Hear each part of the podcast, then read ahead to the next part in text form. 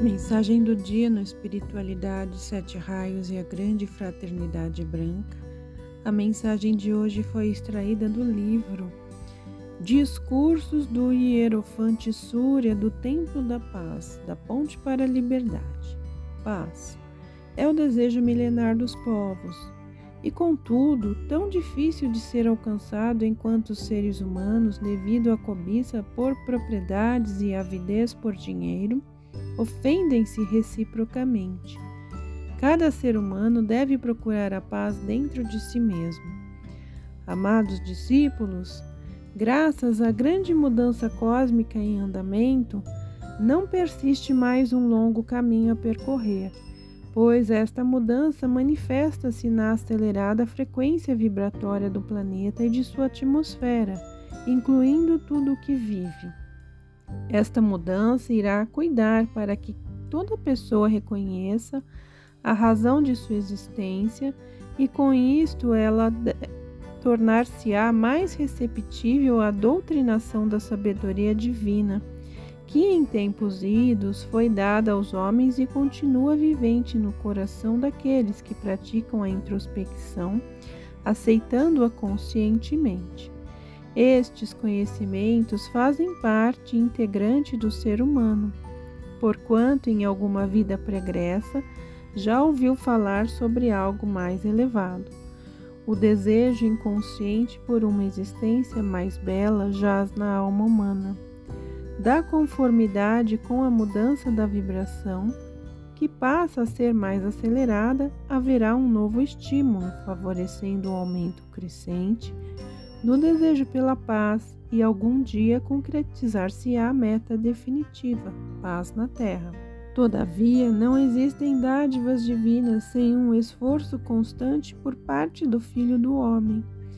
Antes que possa ser trazida do reino cósmico uma poderosa pressão da força da luz divina, deve ser presente a disposição interna, o desejo manifestado, Existe ainda muito por fazer em favor dos povos da Terra, antes que tais impulsos cósmicos possam varrer da face do planeta qualquer maldade ou imperfeições que queiram persistir. Cada pessoa em particular precisa aprender a conviver pacificamente com seu semelhante. Este aprendizado e a boa vontade devem anteceder a chegada do grande acontecimento cósmico. Vosso trabalho tem contribuído para abreviar a chegada do novo dia e nós estamos à procura de auxiliares no plano físico, que, assim como vós, permitem a entrada da luz. Preenchemos cada um com forças redobradas para que os discípulos que se dedicam ao serviço prestado em favor do bem comum não se cansem nem esmoreçam em seus esforços. Isto, meus amigos, vos prometemos e constantemente novas forças afluirão a vós, se expandirdes as vossas, pois do contrário estas se estagnarão. Unidos às nossas irradiações, não importa onde estais, podeis ser sempre poderosos focos de luz para o bem de todos. Algum dia isto será indispensável quando tiverdes em mãos forças mais poderosas. Visualizai a luz em vossos corações e deixai-a fluir para abençoar a querida terra. Mantende-vos unidos aos corações de vossos irmãos e irmãs predecessores, assim nunca haverá escassez de forças as quais tanto necessitais. Cumprindo a ordem da fonte cósmica a mim conferida como portador da paz para a terra, Abençoo o vosso empenho e vossas forças positivas. Continuam as preleções do Elohim da Paz. São forças combinadas que se aglomeram oriundas de pensamentos, apelos e orações dos seres humanos em toda parte sobre a terra que operam pela paz. E contudo, estas forças não são suficientes para garantir a paz entre os povos insistimos em dizer que há grande necessidade de um trabalho coeso pela paz mundial. E este trabalho será coroado de êxito quando as pessoas irradiarem paz. Tantas vezes já abordamos este ponto importante, contudo, os homens ainda não compreenderam qual a força e o poder que trazem consigo. Lastimavelmente, os homens usam tais poderes para fins ilícitos. Entretanto, se usassem estes poderes no sentido positivo, eles seriam usufrutuários da sensação pacífica, harmônica e de bem-estar, e com isto seriam evitadas muitas coisas indesejáveis. Eu sou Elohim da paz e ouço pronunciar meu nome na boca de muitos discípulos da luz, e prontamente me apresento acompanhado por minha hoste celestial, divinamente qualificada, com esta virtude para levar a toda parte a força e o poder da paz.